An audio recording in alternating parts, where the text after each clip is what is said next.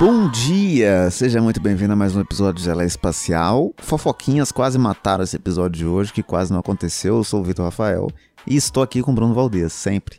Bom dia, boa tarde, boa noite. Como é que vocês estão aí, né? A gente tá lançando episódio atrasado aí pra vocês, mas se Deus quiser vai sair aí nesse sabadão pra vocês aí. Porque a vida tá meio corrida, né? Vai chegando aí. Janeiro, início de ano é sempre muito infernal, que sempre as coisas mais malucas acontecem, né? Parede cai num lugar aí. É.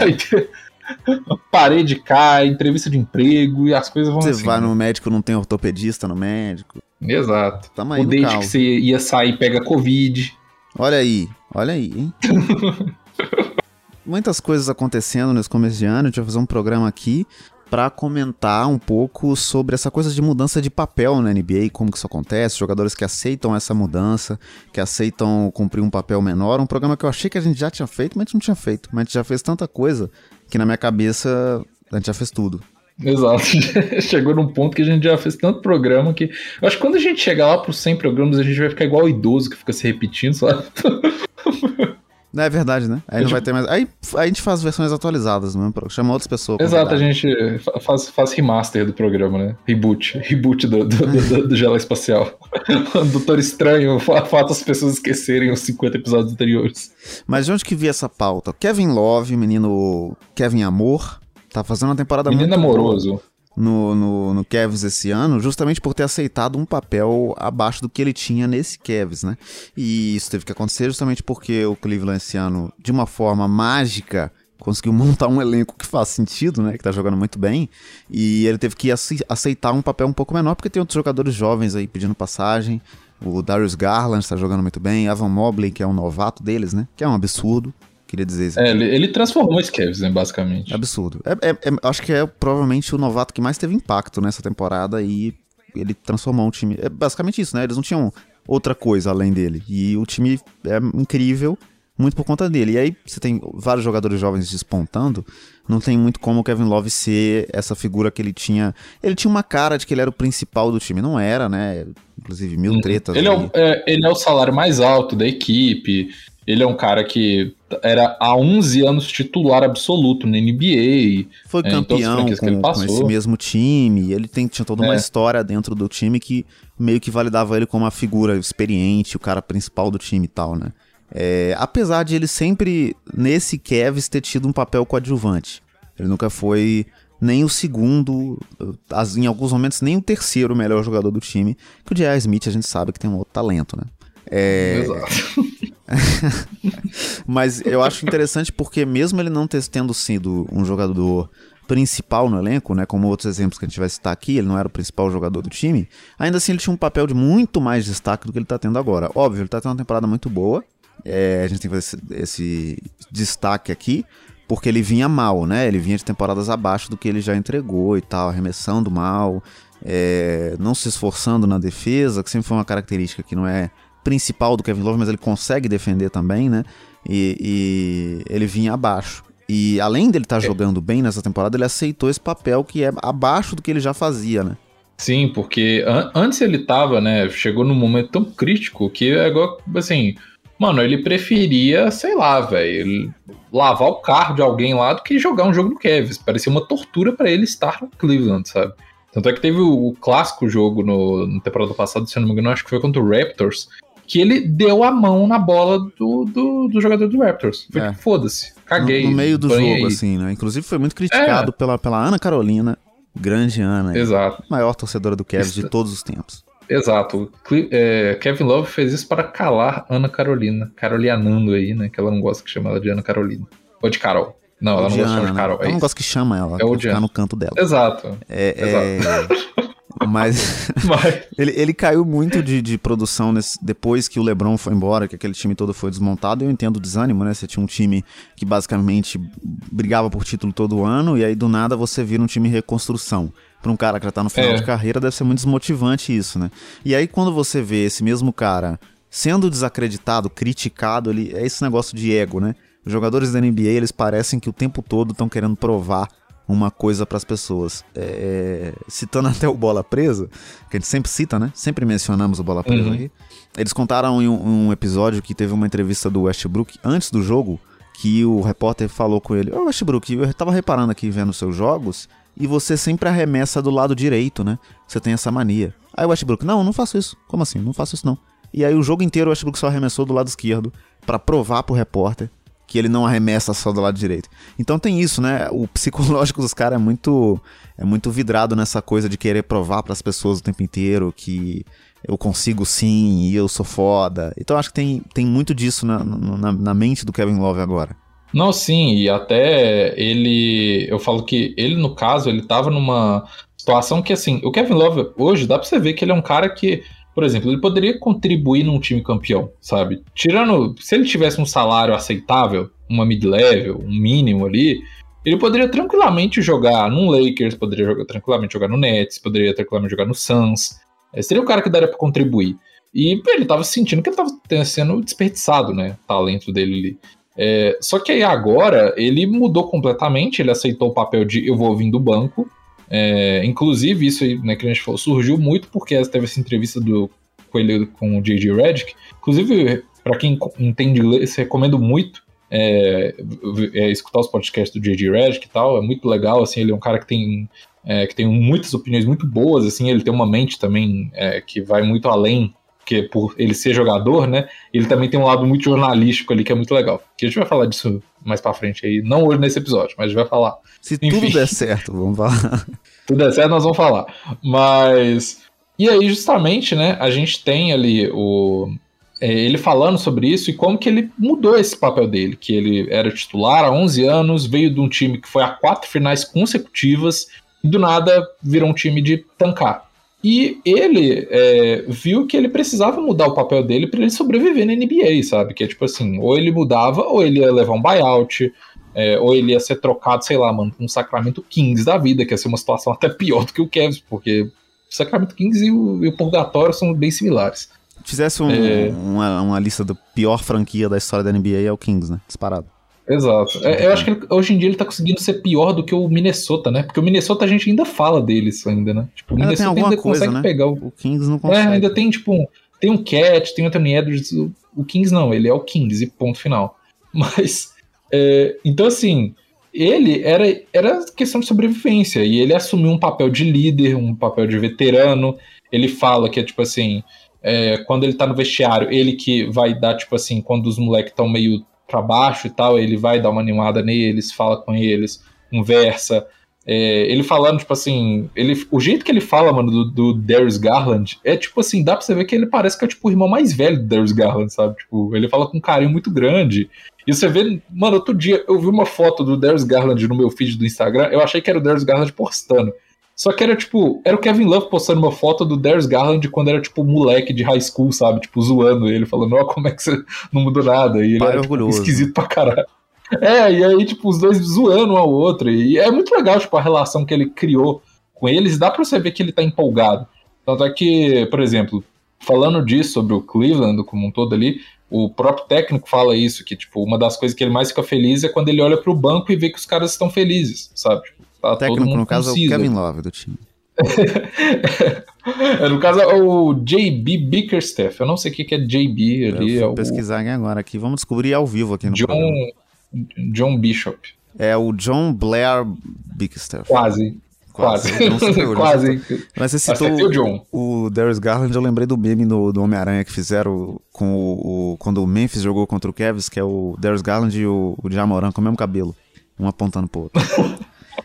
Mas eu, eu acho muito interessante porque também cria uma, uma narrativa diferente ao redor do Kevin Love. Assim, a imagem que a gente tem sobre ele nessa temporada é completamente diferente do que a gente tinha ano passado, né? Muito. Porque ele tá decaindo, entre aspas, assim, não tá mais no auge dele, mas ele tem 33 anos de idade. E ele tava sendo visto como um cara nível, sei lá, Blake Griffin da vida, que você tem que dar um buyout e mandar para qualquer time porque Exato. não é mais praticável, né? E não, ele mostrou que ele ainda consegue ser um jogador que contribui muito, tá arremessando muito bem de três nessa temporada, tá defendendo bem nos minutos que entra, né? É, ele caiu, uhum. ele jogava, sei lá, 30 minutos por jogo antes no Cavs, na, é, contando as temporadas que ele mais era participativo, né? Hoje ele joga 20 minutos e faz 14 pontos, arremessa 40% de três, contribui demais, né? É um jogador que todo time queria ter. Não, e, e você vê, por exemplo, ele, nas temporadas anteriores, ele sempre estava nas conversas de troca, né? De deadline. Sempre era tipo, Kevin Love, que time que pode pegar o Kevin Love? Será que vai dar um buyout? Você não vê mais isso. Ninguém mais fala do contrato do Kevin Love. Porque, tipo Verdade. tipo assim, mano, ele, ele provou que, por mais que ele tenha um contrato caro, ele tá num time que é barato, que praticamente só tem rookies ali. É um time que é, é um time barato de se construir. Ele provém uma coisa que é muito difícil de encontrar, principalmente com, quando você tem um elenco jovem, que esse cara é veterano. Por exemplo, um time que tá tendo muita dificuldade com esse negócio é o Houston Rockets. Que os caras lá, tipo assim, só tem uma molecada e não tem ninguém para poder, sabe, ser o veterano dos caras. Não tem ninguém para poder ser o líder. E ele provém isso para todos os moleques. É, então, ele mudou muito. Antes a gente via ele como um cara meio que preguiçoso, um cara que tava de saco cheio, um cara que só queria sair dali. E agora não, dá pra você ver que ele tá feliz jogando no Cleveland, né? E isso é uma coisa, é, é uma estatística que não dá para medir, que ela é muito importante, né? Que é, é a vontade do cara de jogar, de fazer acontecer. Que, que faz toda a diferença, né? Se o cara quer estar tá ali, ele contribui muito mais. E aí, muito mais. Eu acho que isso se relaciona diretamente com o Blake Griffin que não é um bom exemplo nessa temporada em específico, 21-22, né? Que ele tá uhum. muito mal, mas ele vinha de temporadas já péssimas com o Pistons, né? Obviamente com lesão também, mas ele não se mostrava um cara que queria jogar, parecia que ele queria jogar. Ele sofreu um buyout, que era o que parecia que ia acontecer com o Kevin Love, né? É bizarro porque você é. falou de troca, o Kevin Love só não foi trocado porque ninguém quis, né? O Kevin tentou trocar, é, na verdade. Queria. Ninguém queria o contrato. Mas o Blake Griffin teve o buyout, que tinha um contrato ainda mais absurdo, que eu acho que não ia conseguir ser trocado pelo que ele estava apresentando. E na temporada passada, de 2020-21, ele jogou muito bem pelo, pelo Nets, né? Até nos playoffs, nos marcou, playoffs, principalmente. marcou o Yannis muito bem, assim, se bobear, dá para dizer que ele é um dos melhores marcadores individuais do Yannis aí na história, dos caras que tentaram, né? Exato. Reduziu de 38 para 35. Olha aí, abaixou muito a média do Yannis. É tipo Mas... PJ Tucker com Kevin Durant, né? É. Marca bem pra caralho, reduzir dois pontos. É. Marquei bem pra caralho, ele fez só 50 pontos. Mas o, o, o, Mas a gente viu momentos muito bons, inclusive ele acertando bolas de três, marcando muito bem. E muito disso era força de vontade do cara, era vontade do cara de jogar, de mostrar o basquete dele, de se superar e aceitando um papel abaixo, né? No Pistons, o Blake Griffin, ele era o principal jogador do time. A bola estava com ele o tempo todo, inclusive ele teve momentos bons lá em que ele se desenvolveu como um cara que a gente não achava. Ele foi ele... All-Star, né? E isso, foi All-Star. Ele, ele desenvolveu o arremesso de três pontos que ele não tinha, virou um cara que, que passa mais tempo com a bola na mão, tem passe também. São coisas que ele hoje em dia não consegue mais fazer porque ele não tá mais no auge dele, mas ele tem também. Então é, é bizarro porque eu falei que essa temporada dele tá ruim. É, se você analisar, essa temporada do Blake Griffin é uma temporada horrorosa, com pequenos lapsos de genialidade, assim. Tem vários highlightzinhos no YouTube que é tipo. Blake Griffin faz jogada genial. Aí ele pega a bola, dá um giro incrível, enterra, e você fala, caralho, Blake Griffin. Aí você vai ver o jogo, ele fez só isso. Mas nada. São dois pontos no jogo.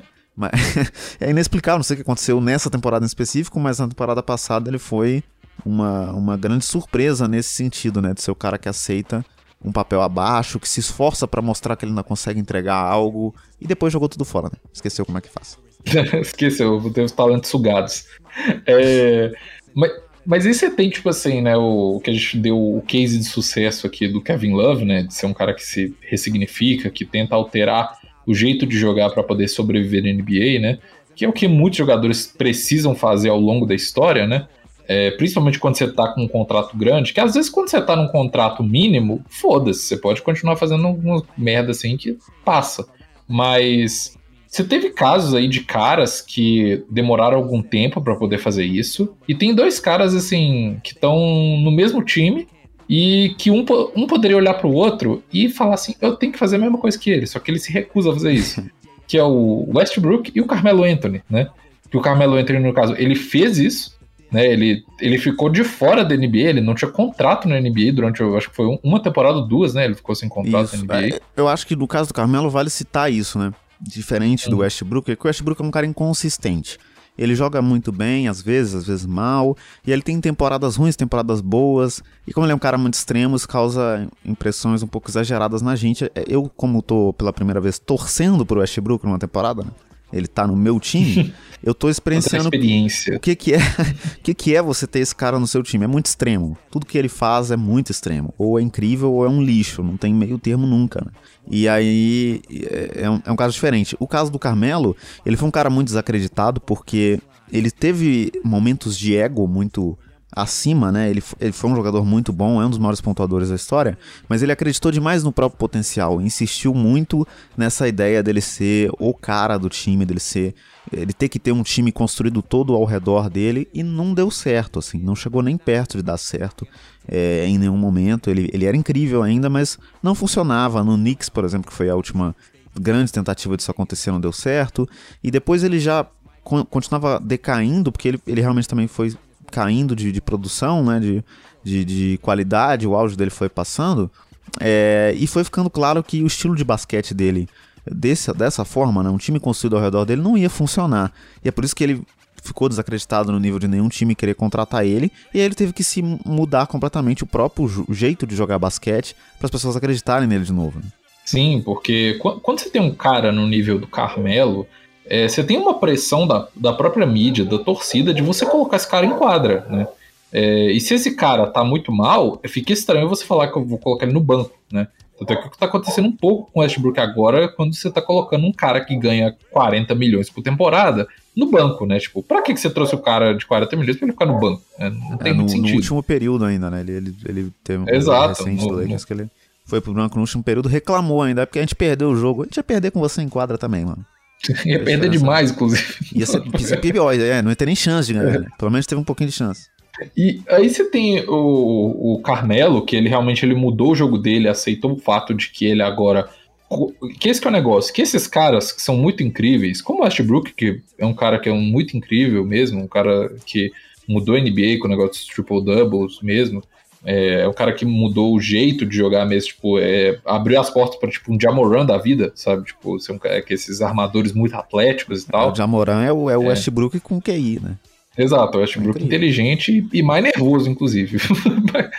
é, então, assim, você tem esses caras, né? É, você tem esses caras que são muito talentosos. Esses caras, se eles diminuem, como diz, para as arestas do, jo do jogo dele tira um pouco dessas, é, desses déficits dele, começa a se esforçar um pouquinho mais na defesa e tenta melhorar alguns aspectos do jogo, ele consegue ser um cara eficiente. Consegue ser um cara que vem do banco e que vai contribuir com o time.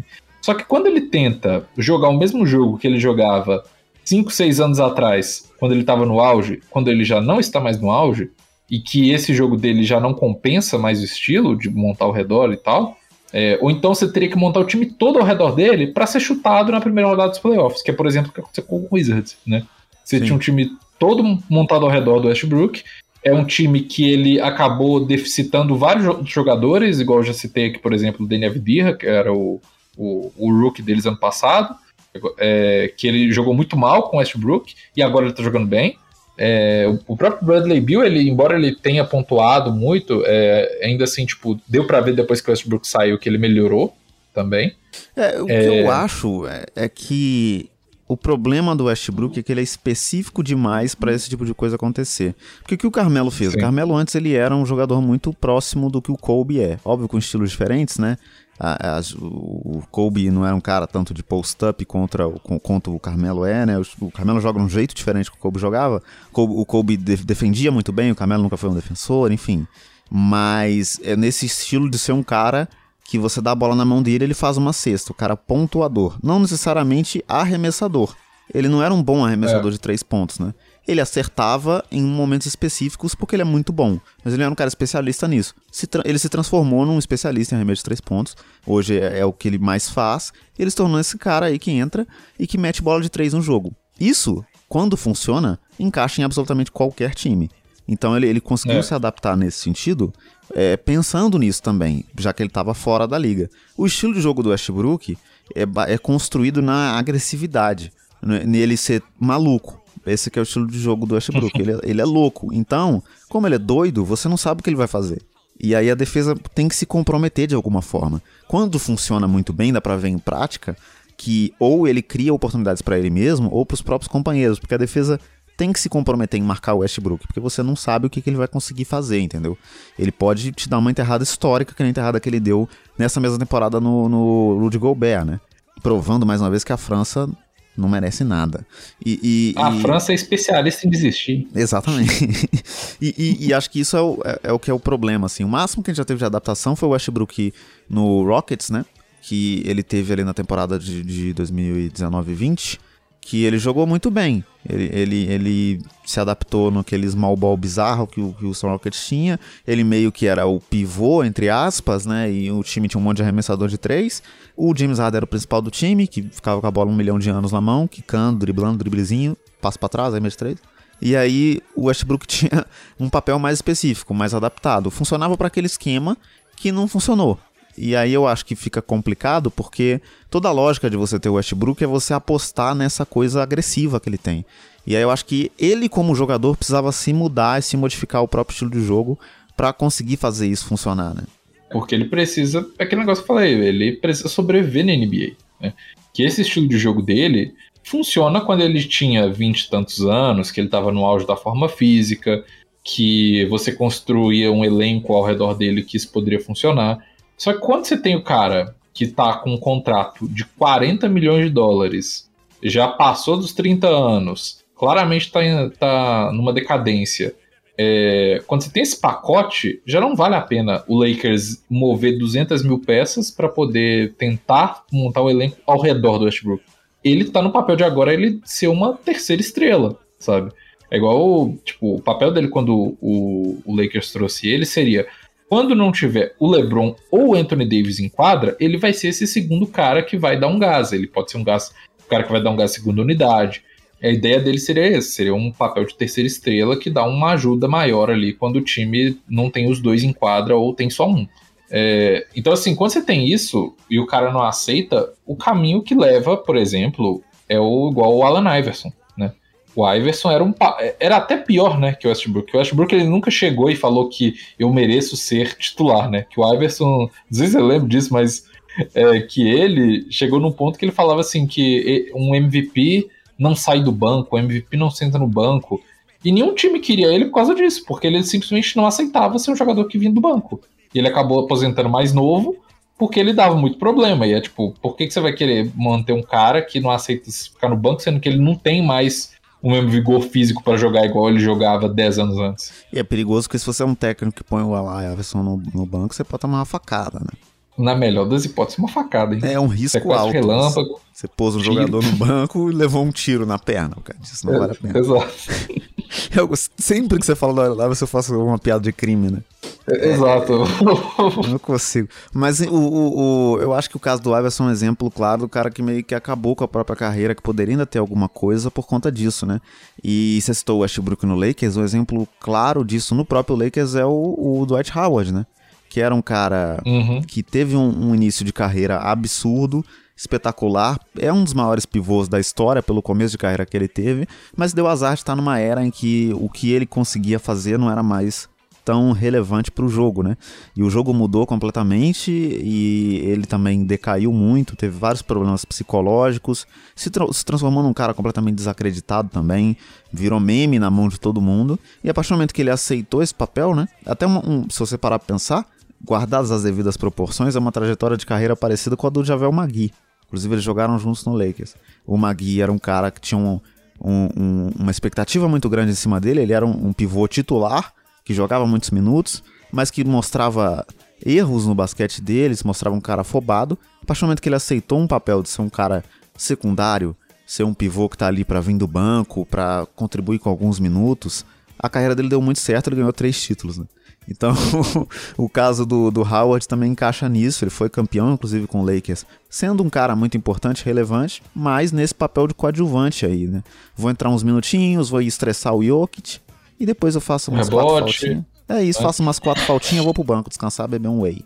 É, tipo, é, é, é sempre isso. E, e, ele foi um cara que aceitou, assim, na de, nas devidas proporções, se eu for pensar. Hoje em dia o Howard, ele causa menos problemas pro Lakers do que o Westbrook. Porque é tipo, é aquele negócio que igual eu, eu, eu e o Tio já conversou muito sobre isso, que o grande problema do Westbrook não é o Westbrook exatamente o que ele faz, é o que o Lakers teve que fazer para trazer ele e o que o Lakers abriu mão por causa dele. Porque o Westbrook tem um salário de 44 milhões. O Howard tem um salário mínimo de tipo 1,2, é, 1, 2 milhões de dólares. Então, tipo, ele não causa problemas. Esse é o negócio. Se o Howard sentar no banco, foda-se, ficou no banco, acabou. É, é, inclusive ele tá lá já com isso em mente, né? Não tem climão nenhum se é. o Dwight Howard não jogar. Inclusive, não jogou vários jogos estando disponível, né? LeBron foi o pivô.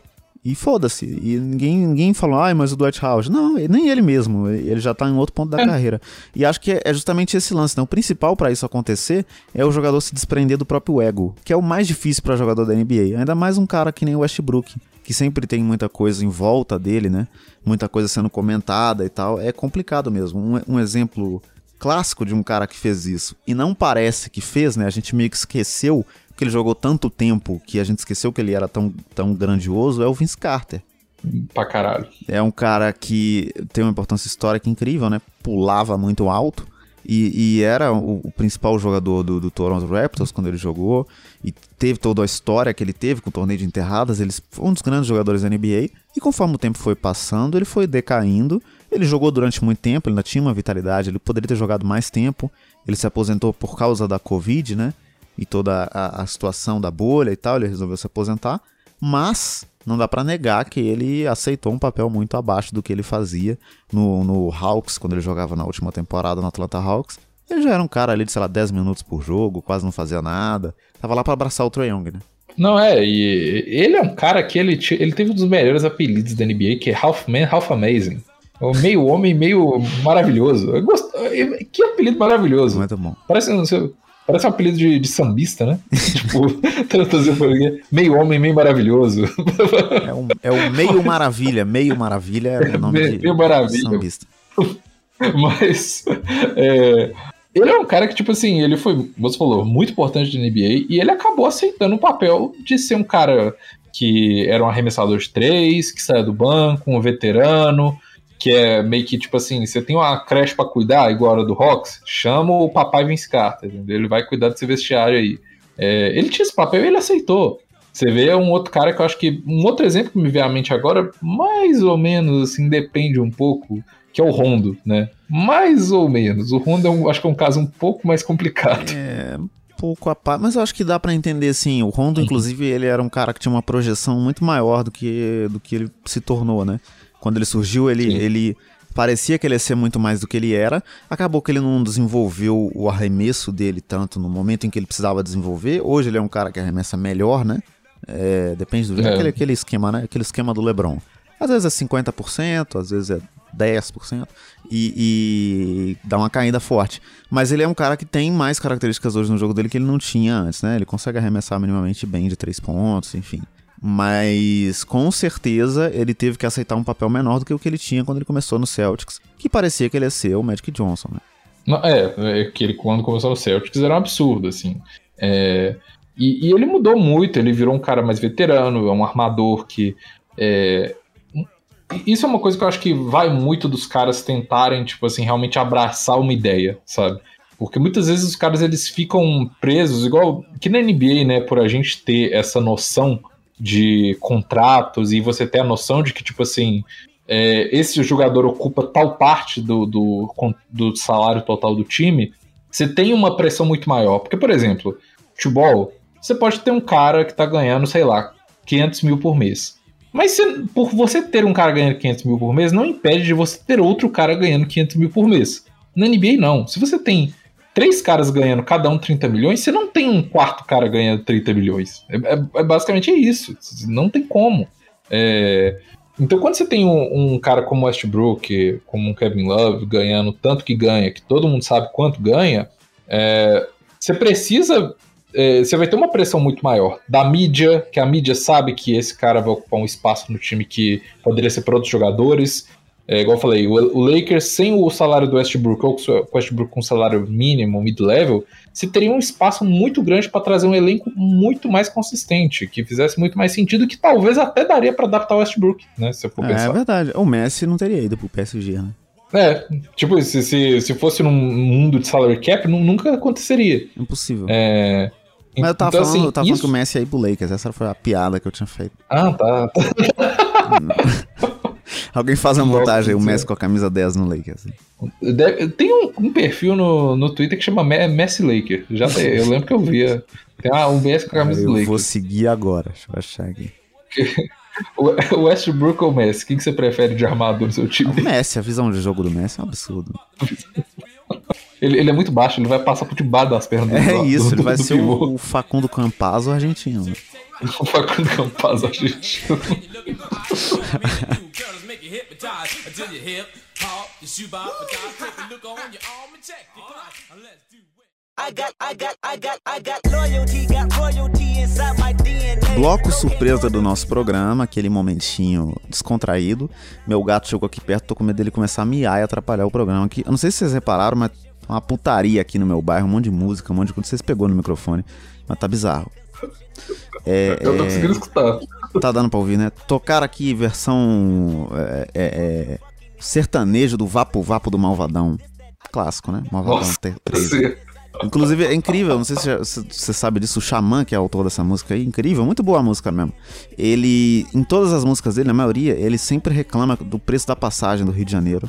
E ele fala, pede pro governador abaixar o preço da passagem. São um- um- uma coisa. Só queria citar isso aqui, nada a ver com o quadro, mas. Tipo, é tipo igual aquele DJ Khaled, né? Que ele tem o Another One, no caso dele é baixa pa- preço da passagem. É isso. Tô- Toda música ele fala, o governador preço da passagem. Nessa mesmo ele Exato. fala, é. Deixa ela passar em câmera lenta. O governador abaixa a passagem que meu bolso não aguenta. Tem uma rima ainda, incrível. Mas não é sobre isso, não é sobre o Xamã, o bloco surpresa hoje. É lindo o Xamã, inclusive. Gostaria dele aqui no programa. Mas hoje o que que é o bloco surpresa? Começou o Big Brother, né? Eu vou fazer hoje, o Bruno não sabe o que que eu vou fazer. E no Big Brother tem o monstro. Não sei, o Bruno não acompanha o Big Brother, mas você sabe o que é o monstro do Big Brother ou não? Ou até onde eu lembro da época que eu via Big Brother das regras, eu acho que o monstro ele mandava alguém pro paredão, não era? Não, não. O monstro, quem ganha o anjo, coloca alguém no monstro. E aí, normalmente, a pessoa põe uma fantasia e ela tem que ficar em pé horas dançando alguma coisa. É sempre isso. Aí É é, um uma- jogo de humilhação, é basicamente. isso, é uma punição que você dá pra alguém que você não gosta. Você põe uma fantasia Ok. escrota e a pessoa fica dançando toda vez que toca um, um sino, sei lá. O que, que vai ser o- o- esse bloco surpresa? Você vai imaginar que você tá numa casa do Big Brother com todos os jogadores da NBA atual. Todos. Absolutamente todos. Todos? É. É uma, uma Caralho, casa muita gigantesca. É uma puta de uma casona. Mas você ganhou a prova do anjo. E aí você tem que colocar duas pessoas nesse monstro. A pessoa vai ter que se vestir de, de uma fantasia enorme do, do mascote do Toronto Raptors. E toda vez que o Devin Booker acertar um arremesso, vai ter que dançar. E, e- olha a referência que eu Ok. datei pra caralho o programa agora. Mas enfim, o monstro, você pode escolher dois jogadores NBA pra colocar nesse monstro e aterrorizar a vida dos caras. Nossa senhora, eu teria medo deles aterrorizarem minha vida se eu colocasse eles no monstro. Deixa eu pensar uns caras uns cara que eu apanharia menos, né? Porque eu, eu acho que não tem um jogador da NBA que eu não apanharia, entendeu? Tipo, Ah, não sei. acho Caruso, acho que o. Caruso, você, você arrebenta o Caruso no soco, eu acho. não. O Trae Young eu acho que eu, que eu aguentava Fácil, do soco. fácil. O Trae Você é da mesma Trae altura que é. ele, só que ele não tem físico pra, pra, pra te bater. exato. Trae Trae Young dava pra bater nele. O Isaiah Thomas um você consegue bater também? Mas é, Thomas. Mas os torcedores do Celtic ia me bater. Porque na É. cabeça do torcedor do Celtic, Isaiah Thomas é um, é um É um gênio. gênio do basquete, né? Ele até é, mas ele tá, ele tá infelizmente, ele tá na NBA de adulto, né? Se ele jogar no, no infantil. É gênio, gênio, gênio por 10 dias. Na- não, no infantil ele é foda. Você põe ele no sub-20, pô, ele brilha. Mas no, no profissional ele não cresceu. É. é- Caralho, que escroto, né? O cara tem a minha altura, que escroto. Fica- Tô agindo como se eu fosse alto pra caralho. É, mas só que você não joga na NBA, né? É verdade, né? Não tem di- diferença de estatura pra desenhista, ninguém olha isso. Exato. Se olhasse o Doug, seria o Gold, né? Seria o maior da história. O Doug, inclusive, Seria um... grande pivô Doug Lira, hein? O Doug tem quanto de altura? É Dois e alguma 1,85 coisa, né? só, mas ele, ele, ele é largo, né? Ele é um cara É que ele que é muito gran- grande, né? Ele, não é só alto, ele é grande, né? Ele é grande. Em todas as partes do corpo. Fica aí o. Que isso. Né? o easter egg. Nossa. Nossa, o easter egg nesse contexto deu, deu noção que É talvez um poderia ovo escondido, coisa, né? Fica aí o ovo escondido. Nossa, tá. Não, não é sobre o Doug Lira esse bloco surpresa. Nossa, não foi nenhum ainda dos dois. Não foi nenhum, viajando aqui. Mas, ó, um jogar. Um que eu tenho certeza que é azucrinar, porque ele é um cara muito enérgico, que é o Montrezl Harrell. Ah, Ele é- nossa, sim. E- e- Ele é, ele, ele é muito enérgico. Se ele, o ele é Montrezl um nunca que- cheirou cocaína, eu sou uma lapiseira 07. Ele é um cara muito enérgico. Eu tenho certeza. Ele azucrinar a vida de todo mundo. Do Devin Booker, dos companheiros de time, todo mundo. No- e um outro. O Devin Booker ele vai estar com o Chris Paul do lado dele. Tem estar sempre, na duplinha. Então o Rondo.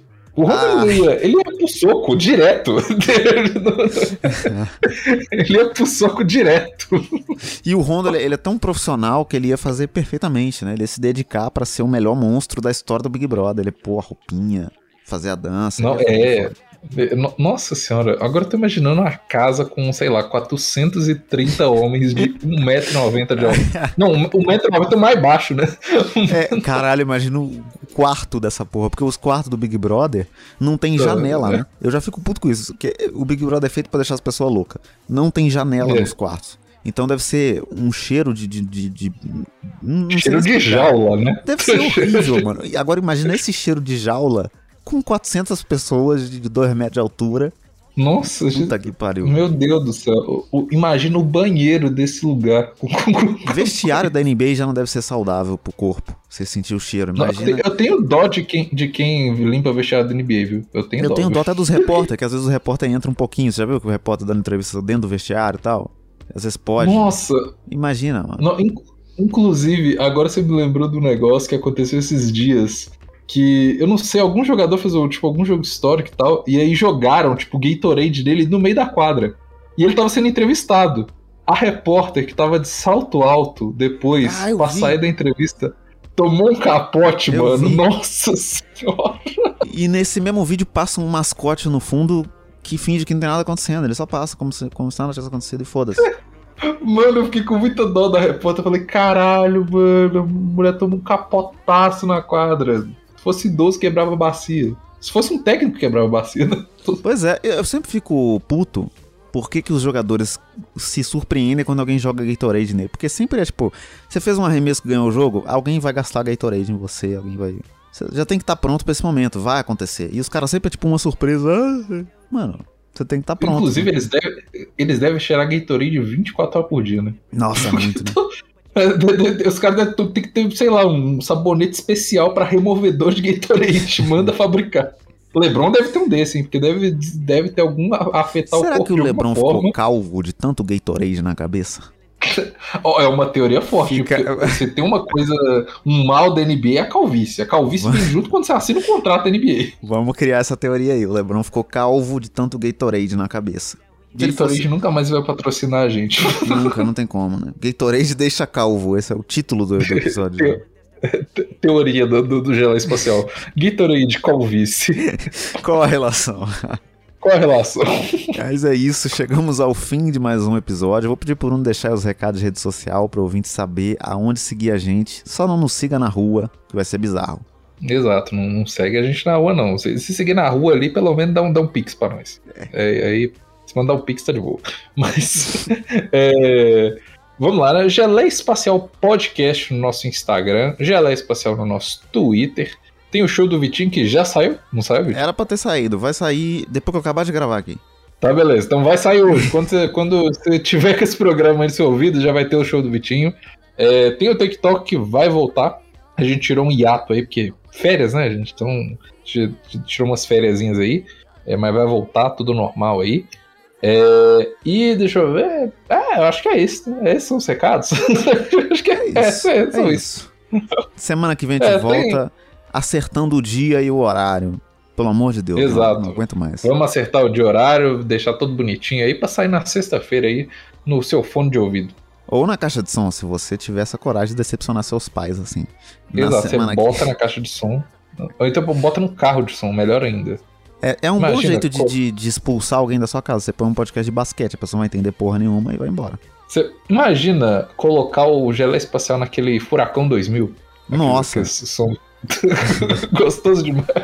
Vai estourar muito, né? Mas enfim, na semana que vem a gente volta com mais um programa. Um abração. Um abraço, falou!